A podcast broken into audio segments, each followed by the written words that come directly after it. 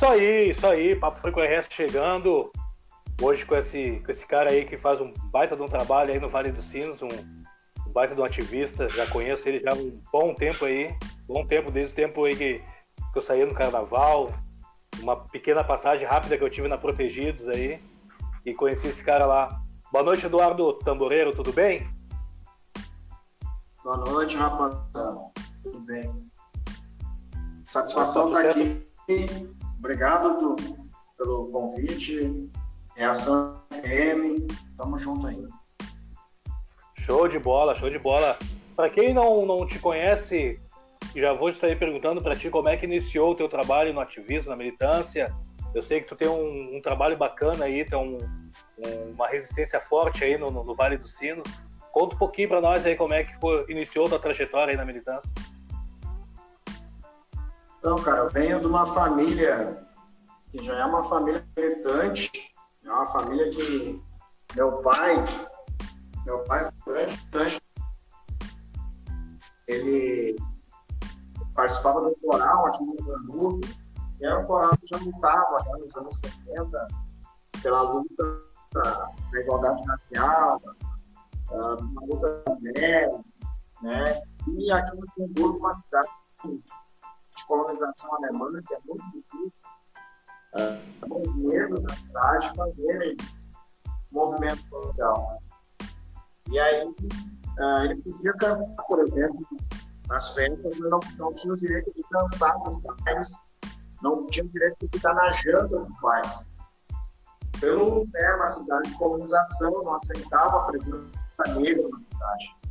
E nós, meus irmãos, crescemos nessa pegada do meu pai e minha mãe, nessa militância, no movimento negro. E assim começamos a fazer movimento. Né? Nos, nos anos 90, o movimento hip hop, já casado junto com o movimento negro, né? vindo muito dessa militância dos pais e também pelos dois terem uh, centro, né, ter guerreiros de matriz africana aqui no Congo. Então, daí vem a militância, a gente começa a fazer hip hop, em 96, criamos um grupo Preconceito Zero, e aí fomos trabalhando né, nessa perspectiva da luta social, que era muito problemática aqui na comunidade que a gente mora, que é o bairro Santa Ponta, e também a gente tinha essa percepção entre mais pobres, os mais pobres eram os negros, né? era a população preta. Então isso Eduardo. nos mexeu muito, nós com 16 anos. Olha só, só um pouquinho, acho que teu, tele, o teu, teu microfone, então, não sei se está um pouco afastado, tá, tá, tá muito de fundo, não estou conseguindo te ouvir direito. Uh, acredito que o ouvinte também não está te ouvindo legal. Acho que é o teu microfone aí não,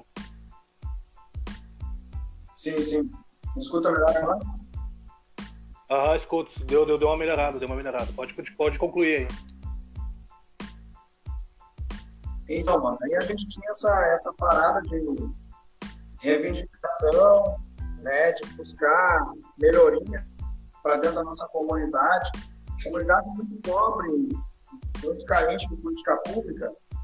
E nós iniciamos a nossa militância justamente aí, né, dentro dos anos 90, que era a transição ali, em 96, dos governos mais marcados da ditadura, passando os governos democráticos, e a gente uh, pegou o partido de Tamar Franco, uh, depois ali logo sociólogo né, do PSDB, e assim a gente foi indo, né, Fernando Collor, e a gente pegou nos governos mais populares.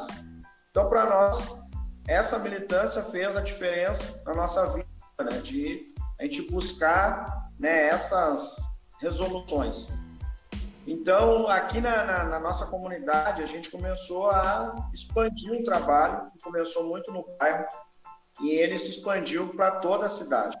Ele foi uh, construindo pontes né, em Hamburgo, foi indo para a região, a gente teve a oportunidade de ir para outros estados, para outros países, levar um pouco, né? Como é ser negro, que era sempre uma pauta que nós discutimos. Como é ser negro numa cidade de colonização alemã?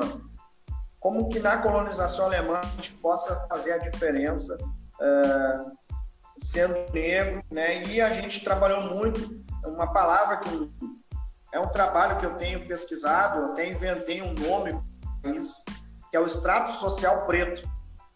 O extrato social preto é exatamente a, a grande contribuição que o povo negro deu, né, sem ter o extrato social disso, sem ter o reconhecimento social disso.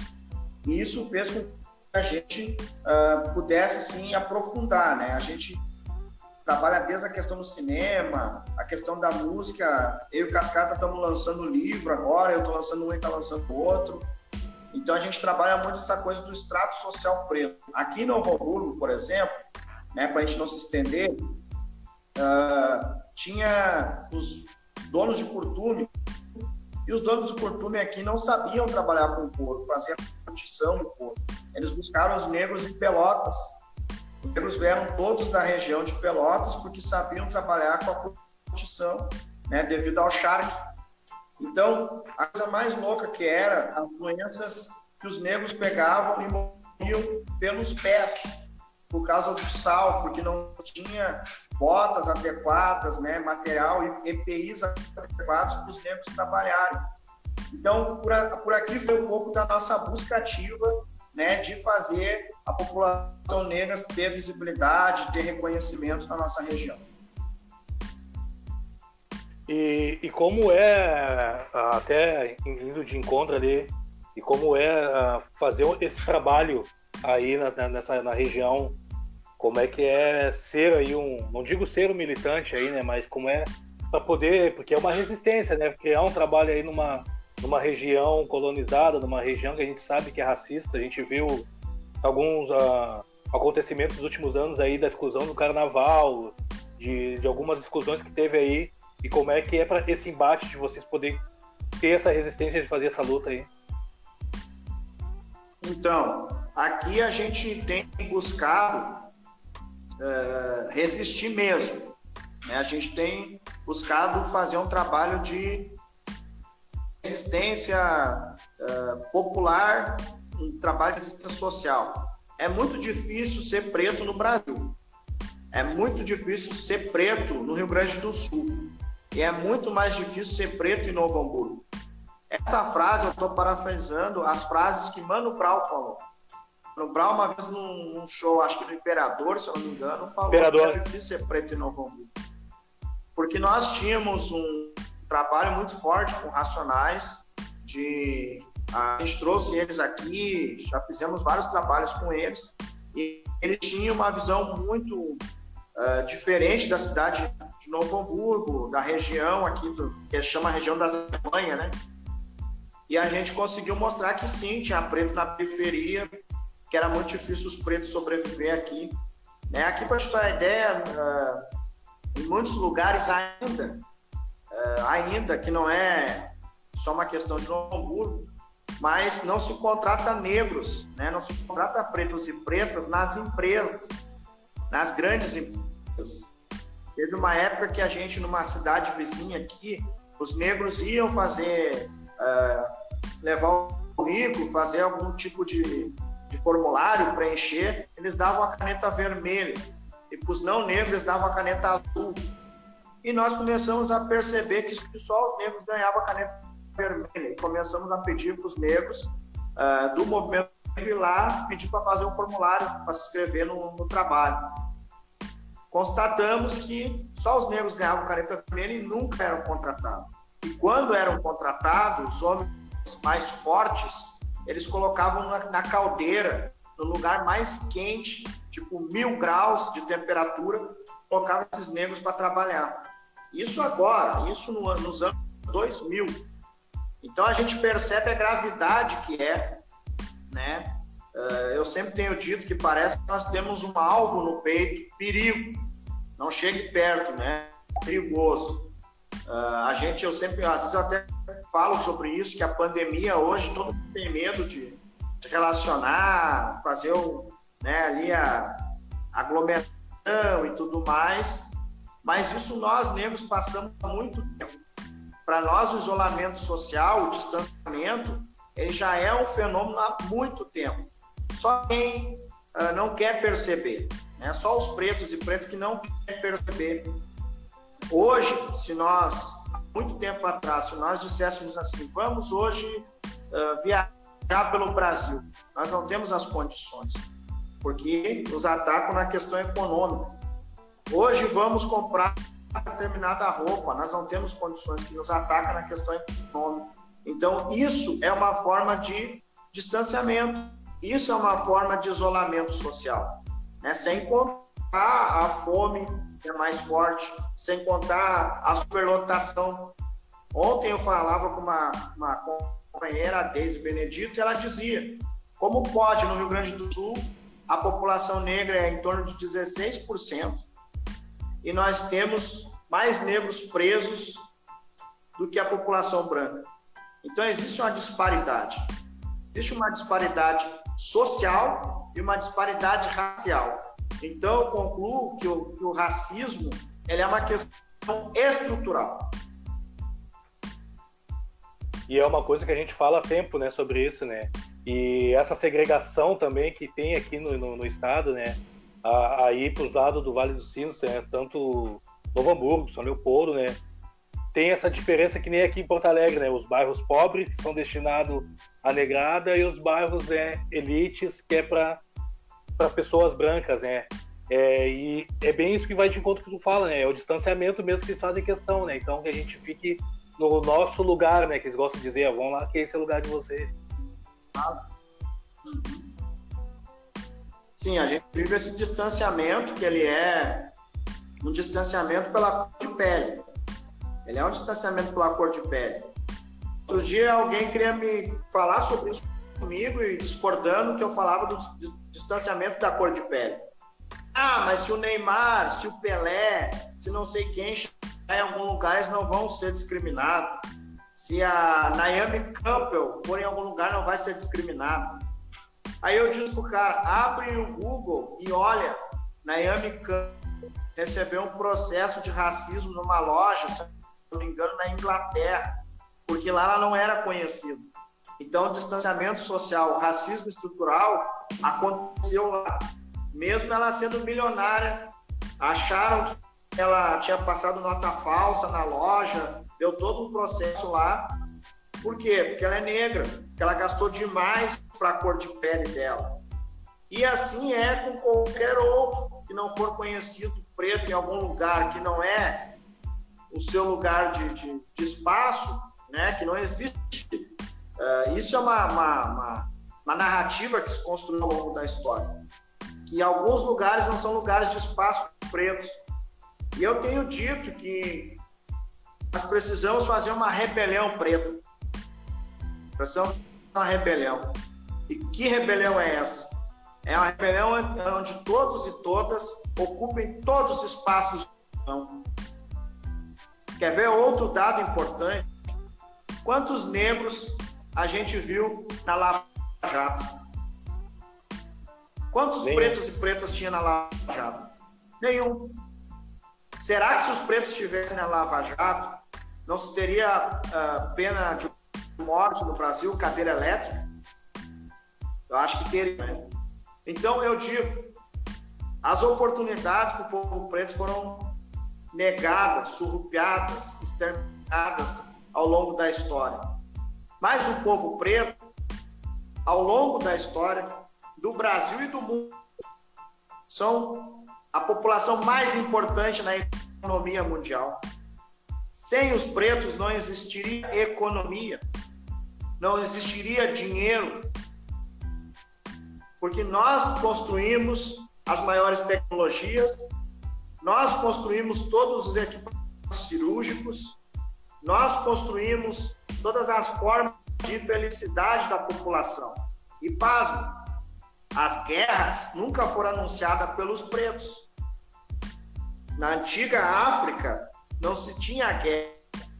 A, a revolução dos, dos pretos era o Ubuntu, era uma revolução pacífica, era uma revolução pelo conhecimento, pela busca de tecnologia.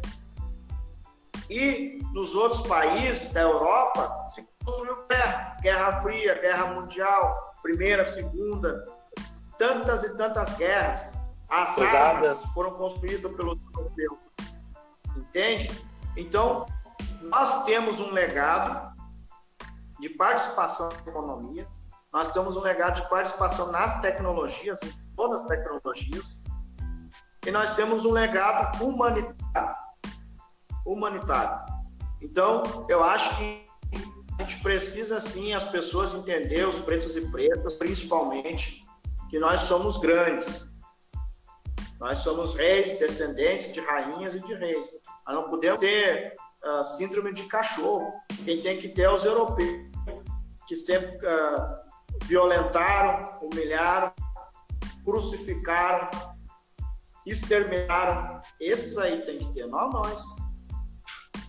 Hoje eu já estava vendo, né, tô, uh, uma coisa que me deixou bem triste hoje, uh, sabe, do projeto da Quênia, que é o Voo Negro, né, teve hoje destaque na, nas redes sociais, nos jornais, para poder colocar mais pretos na aviação e eu estava vendo a, a, revolta dos racistas que estavam comentando hoje sem, sem ler, só lendo o título ali colocando aquela famosa eu acho, que eu acho isso, eu acho aquilo. E o que me deixa, que me chateou hoje muito eu ter visto também, que eu, eu cheguei até a ter um probleminha de saúde de visto, ter me abalado com isso, que eu vi pretos apoiando as falas racistas, sabe? E aí às vezes eu fico pensando assim, né, meu, não sei se tu vai concordar comigo, mas a, não acha que a nossa luta pra gente combater legal, combater esse racismo todo, começar a colocar essas fotos que a gente coloca aqui entre eu e tu, ou a gente tem que começar também pelos nossos que, que ainda continuam com aquela mente escravizada, porque querendo ou não, eles estragam um pouco o nosso rolê de a gente poder chegar no foco principal, né? Porque a gente está fazendo uma luta de combate ao racismo, combatendo o racista e fogo racista, aquelas coisas todas, mas a gente sabe que tem uma pá de irmãos nossos que vão lá e dão um tapete vermelho para eles poder passar e jogar o seu ódio em cima da gente. É que assim, ó, existe uh, alguns fatores uh, nesse processo de, de, nesse processo de embranquecimento, né? O Brasil chegou a ter uma população de mais de 70% pós-escravidão, que era a população preta, 70%. Nesse, nesse processo, né, eu chamo isso de bolhas. Nessas bolhas, eles vieram destruindo uh, as relações raciais, né, fazendo que os negros se, se transformassem, né, os pretos, em mais afroconvenientes, né, afroconvenientes, fazendo que esses pretos entendessem que a luta preta no Brasil não era importante. Não estou falando da grande maioria, mas de uma parte que talvez na, na escola também não teve acesso ao Francis Fanon, não teve acesso ao Milton Santos, não teve acesso a Angela Davis. Os caras ficaram lendo Pedro Alves Cabral, ficaram lendo uh, outras referências que não são as referências que a gente lê né, e que a gente estuda. Então, tem vários processos nisso aí. Vejo, por exemplo, a minha, eu, nós somos quatro irmãos, três, né? Três irmãos convivem mais. Eu e o meu irmão fizemos um debate muito forte, eu muito mais, muito forte na questão racial. A minha irmã, ela faz um debate muito forte também. Só que às vezes ela deixa deixa algumas coisas passar. E eu e meu irmão não. Porque nós somos uma geração, já que estamos com 40, meu irmão com 42, 43. Ela já é uma geração mais jovem, 20 e poucos anos, 29. Então, é as gerações, é as bolhas. Né? Embora que a gente venha uma família militante, que nada passa, né? Mas a gente vê que são, é uma forma diferente de perceber, inclusive, o racismo.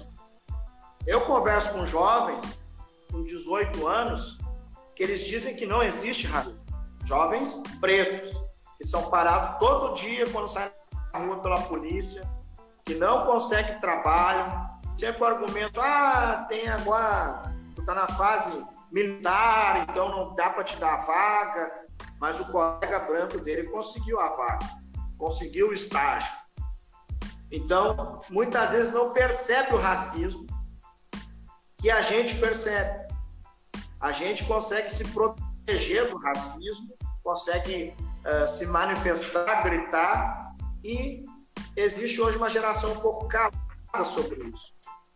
Então, esses pretos que muitas vezes criticam uma ação, por exemplo, uh, pretos que voam, é porque eles não entenderam ainda que não é só os brancos que têm o direito de voar, não é só os brancos que têm o direito de ter bons salários, de conhecer vários países.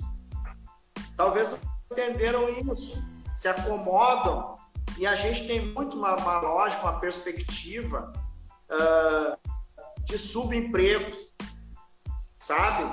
Aquela que, que para mim não, não é desmerecer.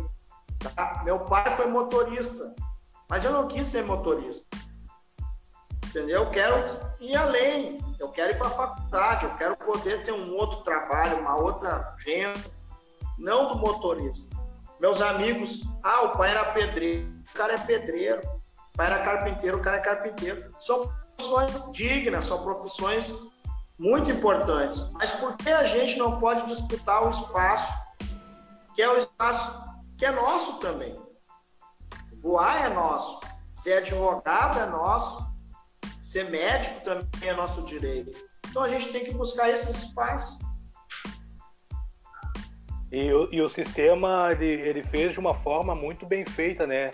De fazer com que a gente acredita que a gente tem que ficar nesses sublugares, né? O sistema sempre deixou assim, com aquilo que a gente estava conversando agora até semana passada, né? No, no WhatsApp, tem gente que acredita. Tem muitos pretos que acreditam que não, o meu lugar não é viajar. Meu lugar não é poder ir numa Padre Chagas. Eu não posso ir no ir no Outback comer.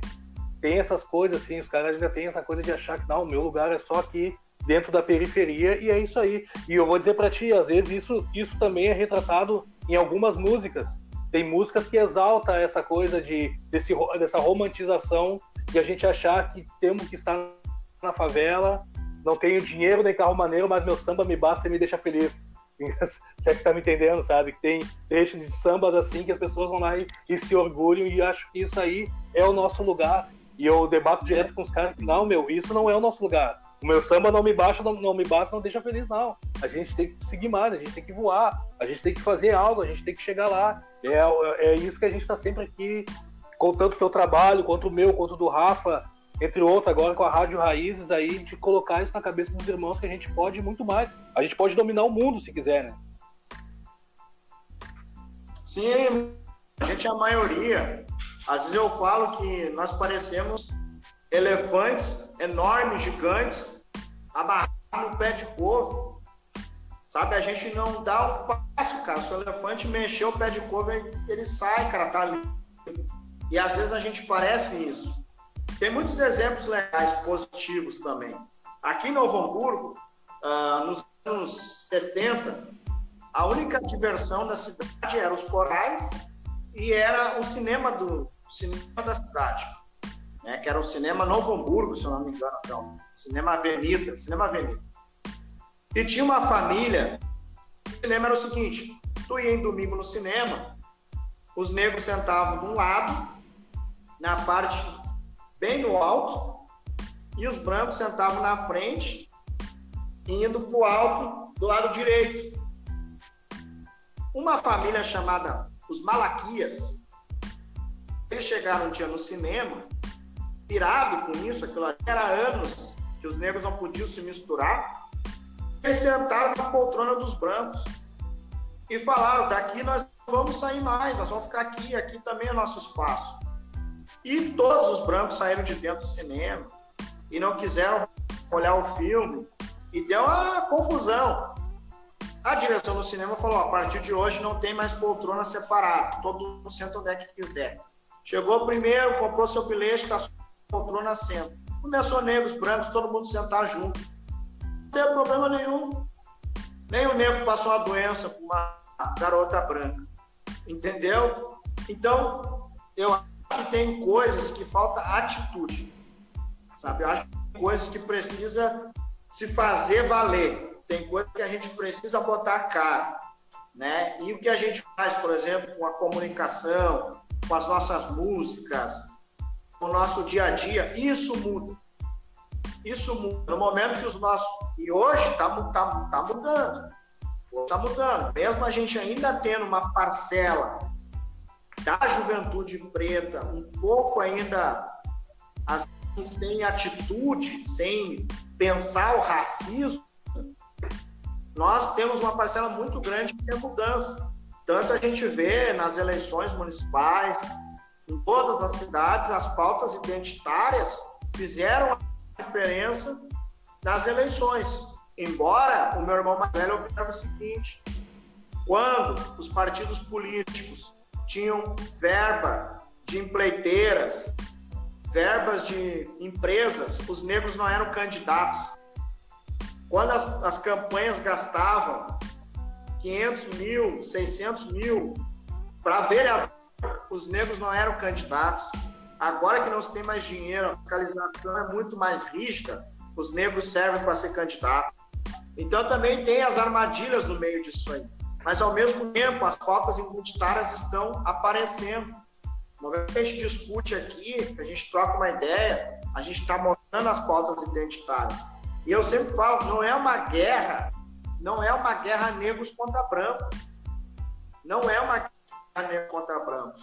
O que a gente quer é que a branquitude entenda os seus privilégios e que a gente possa ter uma, uma nação é que a gente não é uma nação. A gente é um país fragmentado em vários setores, em vários segmentos.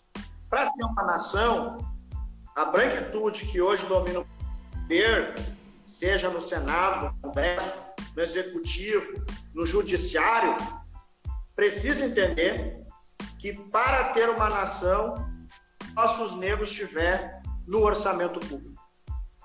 Nossos negros estiverem dentro da estrutura orçamentária do Brasil.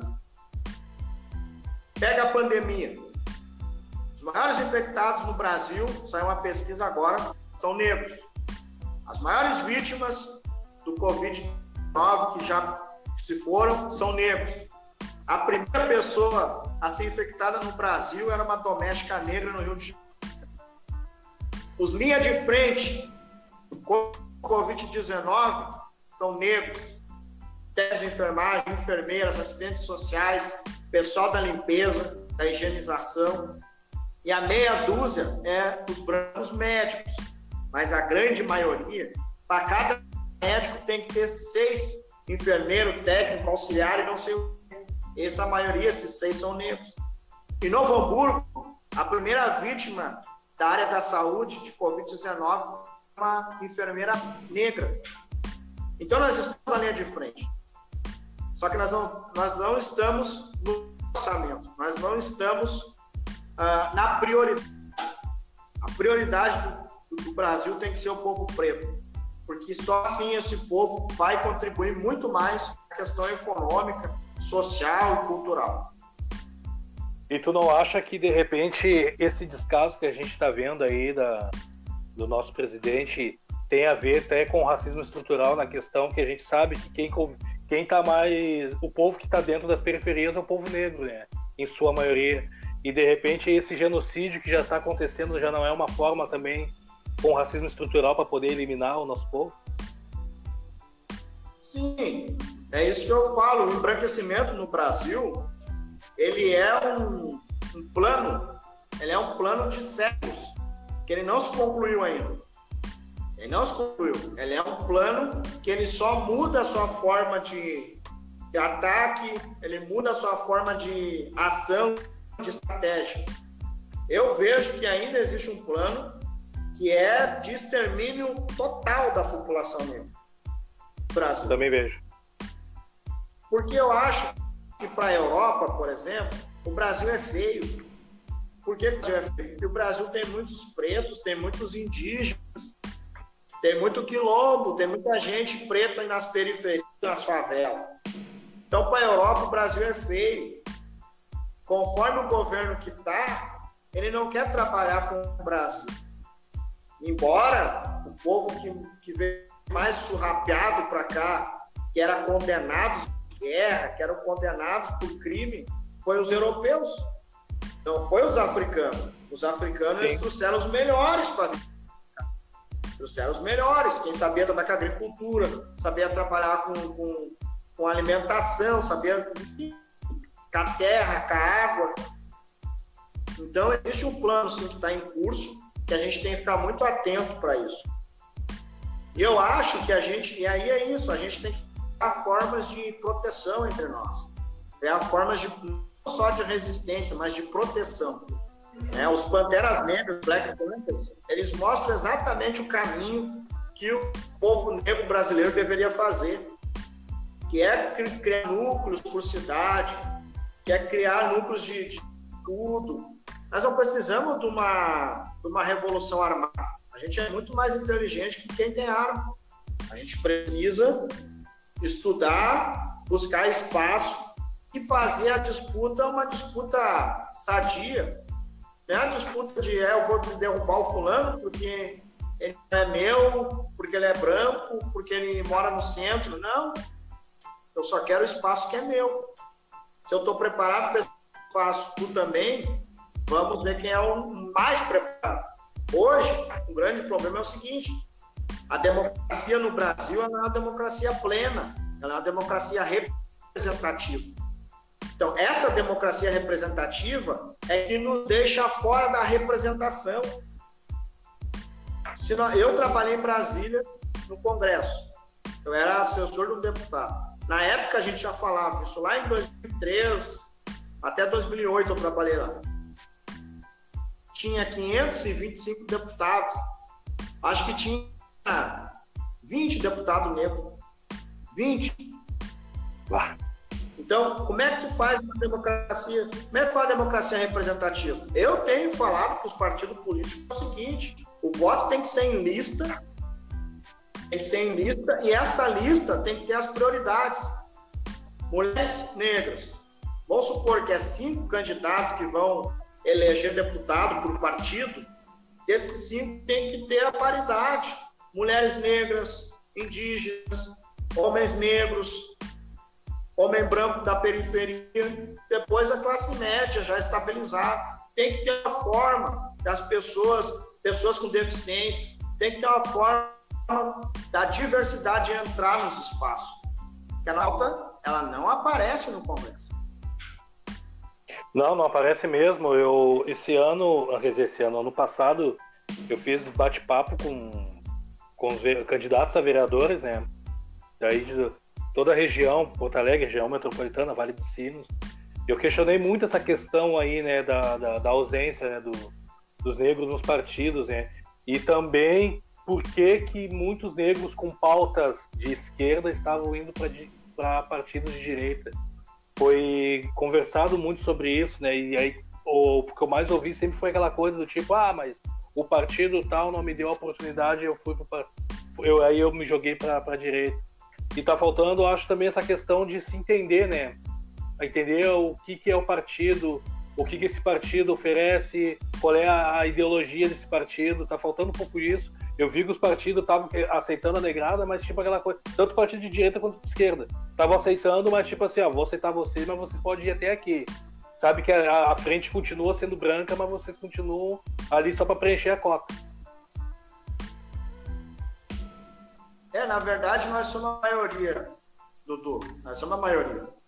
Só que a gente ainda não sabe os instrumentos, nem os instrumentos partidários internos, a gente não conhece muito bem os instrumentos jurídicos e principalmente os instrumentos financeiros, econômicos, como funciona. A gente não conhece isso. Então, a gente também tem uma desconfiança de estar nos partidos. Mas eu sempre falo, é estranho, é estranho os negros estarem em partidos de direita. Porque eu, eu, eu conto muito para as pessoas o que é direita e o que é esquerda. Uh, na Segunda Guerra Mundial, quando a Alemanha perde a guerra, ela reúne o que sobrou, né, os sindicatos, que é sindicatos alemães, os empresários, enfim, os políticos, o que sobrou eles reuniram. e lá eles fazem a seguinte pergunta.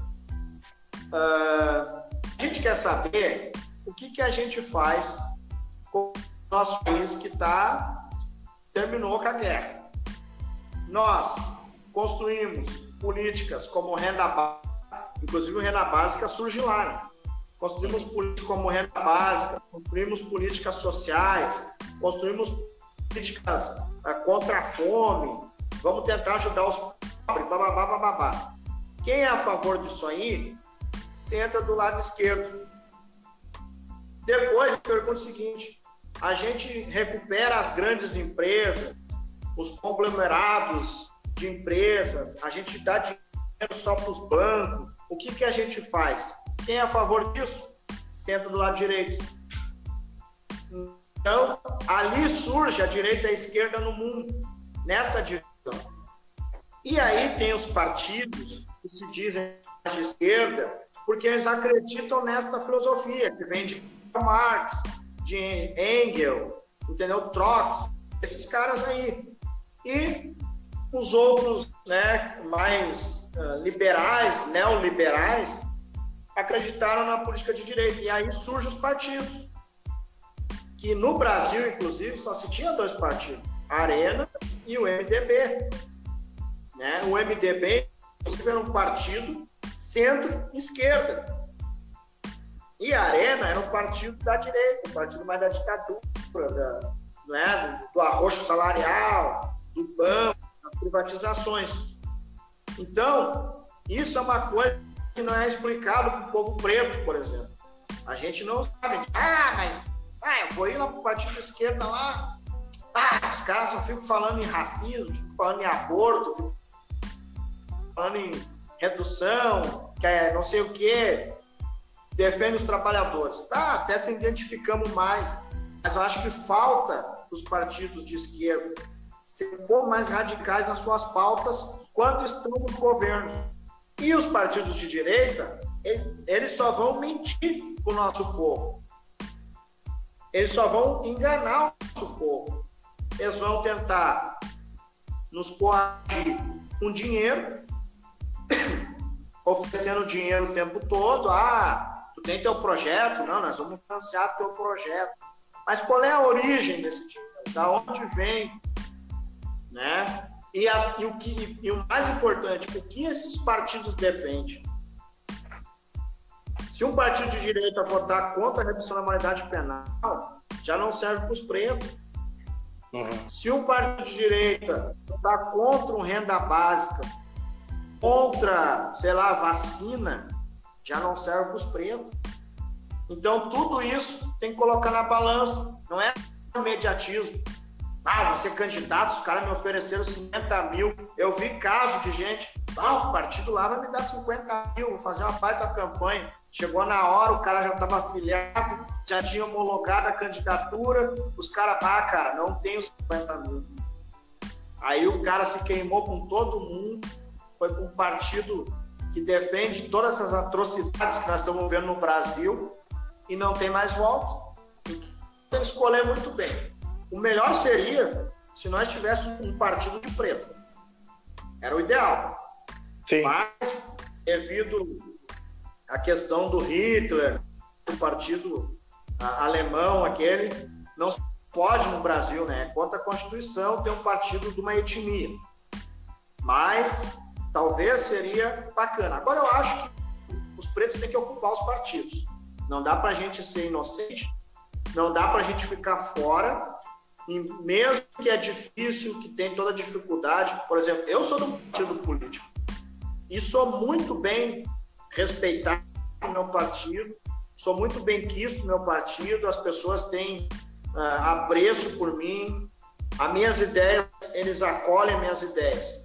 Por quê? Porque a gente também tem que chegar preparado para dialogar. Eles não são nossos inimigos, mas também não são nossos irmãos. Entendeu? A gente tem que chegar preparado para dialogar. Um bom diálogo a gente consegue. Né? Quem diria que um dia nós teríamos um operário, um trabalhador operário que veio da roça, presidente do Brasil? Uhum. É assim, tudo é conquista. É isso aí. Eduardo, quero fazer considerações finais aí, quero te agradecer mais uma vez. Tá fortalecendo aqui o Papo Franco RS aí com essa, com essa pauta aí, com esse bate-papo bacana, muito bom. E avisando aí quem tá acompanhando que depois, daqui a pouquinho, já vai subir pro meu canal no YouTube lá. Quem quiser acompanhar lá no YouTube também, pode acompanhar. Uh, quer deixar aí teu contato, teu, tuas redes sociais? Fala aí um pouquinho rapidinho aí do teu projeto aí, Raízes do Web. Contigo aí. Então, quero deixar um, meus contatos é Eduardo Tamboreiro, tá aí na tela aí. Só é me procurar nas redes sociais, Instagram, Facebook. E nós estamos iniciando um projeto aqui, o web. Né? As pessoas também podem procurar é Raízes Web Rádio, que a gente também está à disposição, vai fazer várias parcerias aí com as rádios independentes, né? com as TVs independentes, para a gente poder trocar mais figurinha. Quero agradecer, irmão. Quero agradecer o espaço. Continua fazendo esse teu trabalho. Não deixa de fazer. É fundamental, é essencial que a gente tenha caras que nem tu, resistindo, buscando essa pauta, trazendo enegrecimento para o nosso povo. Então nós estamos juntos. Que tu precisar, eu estou do lado de cá, tu está do lado de lá. Mas é ponte, como eu falo, é só nós atravessar a ponte, estamos juntos. Tá bom, irmão? É Grande abraço, um abraço à reação, um abraço aí para ti. É isso aí, eu também, também digo mesmo, né? Precisar de mim aí, a gente tem que estar, tá, tem que estar tá junto, né, meu? Nem eu falo, eu não, a gente não pode estar nessa divisão de um tá de um lado, outro tá do outro, a gente tem que se fortalecer, né? Conexão, né? Tá aí Novo Hamburgo, Porto Alegre aqui, a gente criar sempre os movimentos, criar sempre as pautas, acabar essa pandemia de uma vez para a gente poder se encontrar e bolar um campo junto aí, né, meu? E levar conhecimento pro pessoal aí, né, meu? É isso aí. Tamo junto. Qualquer coisa, prende o grito. É isso aí, isso aí, pessoal. Tivemos aí o bate-papo aí com o Eduardo Tamboreiro, grande ativista aí do Vale dos Sinos, que participou aqui, trocou uma baita de uma ideia, conhecimento fora do normal, e a gente está sempre aí fazendo esses bate-papos, a gente está sempre aí mantendo o conteúdo, e eu fico muito feliz quando poder trazer os irmãos e, e poder tocar essa ideia aqui e levar conhecimento para todo mundo que está acompanhando o Papo Franco RS e a todos que acompanham também o Eduardo Tamboreiro. Eu não sei se o Celo já está por aí, já. Tá por aí, Celo? Sim, estamos aqui já, apostos. Opa, então tá, é tudo contigo aí. Isso aí, pessoal. O Papo Franco RS vai ficando por aqui. Segunda-feira que vem tem mais. Fique ligadinho aí no decorrer da semana que vem novidades aí, tá bom? Valeu, pessoal. Tudo contigo aí, Celo. Beleza. tchau. tchau. tchau. Rádio Reação FM.com, você curtiu aqui o programa Papo Franco RS com ele, com Dudu Franco, aqui na Rádio Reação FM.com.